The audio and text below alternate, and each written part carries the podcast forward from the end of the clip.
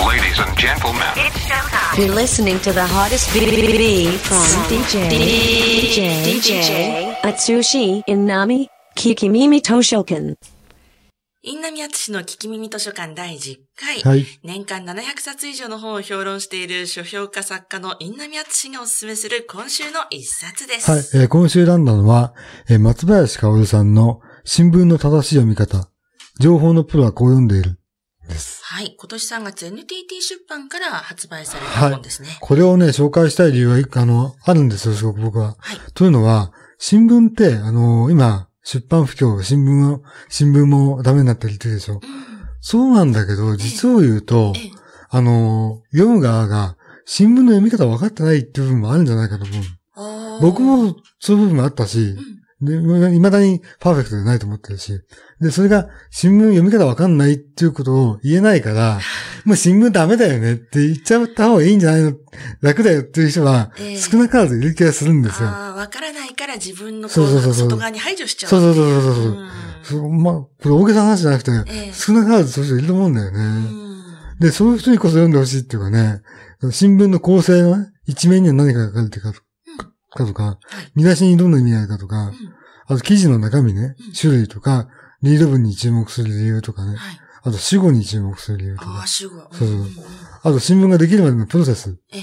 なんか全部書いてあるんですね。ええで、あのー特にね、印象に残ってるのはね、最近ネットが普及してからさ、すぐさ、なんか、捏造捏造って言いたいでする。ああ、言いますね。でもね、そんなね、これははっきり言うけど、はいあの、新聞の人そんな捏造なんかしてないですよ。そうですよね。うんうんそそれがな、その根拠がここに書かれてるので、そういうことをネットに書いてるような人は絶対読んだ方がいいよ。なるほど、うんで。逆もありますよね。新聞に書かれていることだったら何でもかんでも正しいっていうふうにうん思い込んでしまう。あの、正しいことはもちろん書かれているんですけど、あ中には記者の主観が入っているものっていう記事だってあるわけじゃないですか。いや、新聞の場合それはないよ。ないですか、うんあのそうか。あの、それは新聞ではない。それ、そのことも書いてあるけど。ああ、うんじゃあ私自身もちょちょっともう一回読み直さないとうん。いけないですね。あともちろん、ん、あの、新聞の傾向はあるよ。例えば、あの、産経読売は右寄りで、ええ朝日毎日は左とか。そうそうはい。で、真ん中ぐらいに日経がいたとか。ええでね、この本のいいところはね、この人日経の人なの元日経の人なええの。ちょうどどっちを見られて、見る位置になれるから、はい。あの、そこはすごくね、よくわかる。中立な立場で。そうそうそうそうあの、もちろんさっき、さっきの補足すると、はい。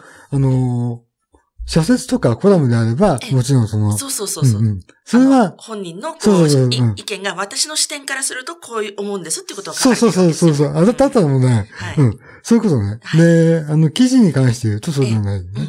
でそこのね、あの、書き分けの仕方とかもね、全部書いてあるので、あの、これを読むと、あの、新聞の発行される理由がわかるし、うん。あの、読む理由もわかるし、ええ存在価値もわかるし、はいすごくいいと思います。最近ね、新聞の記事もネットで読めるですよね。うん。で、それとプラスして新聞じゃないニュースと語っている記事も同じようにネットで読める。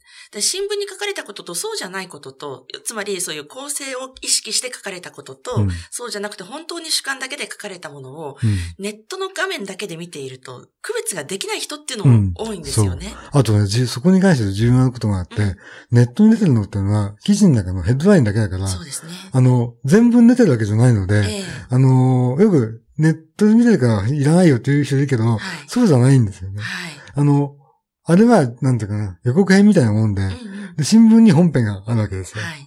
そこから世界がバーッと広がっていくっていう。ええうんですね。新聞を、あの、購読している人っていうのも減ってきたっていう話もさっきありましたけれども、でもやっぱり新聞紙って、中身ももちろんなんですけれども、いいよね。あの、紙自体がね、いざという時ないと結構困りますよね。僕も朝ね、新聞をこう、あの、テーブルで広げるのが好きなの。ええで、あの、私なんかこの雨の日なんかにね、あの、靴の中にこう、あ、新聞紙丸めて届かなきゃって。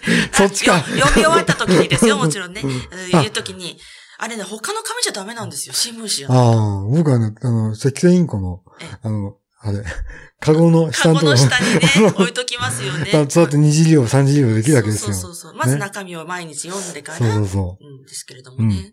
だから本当ね、新聞っていうのはすごくなくなったら困りますよう。ね。そうですよね。これ本当読んだ方がいいですよ。楽しいですよ。うん。あ、こういうことだったのかってことがわかるから、はい。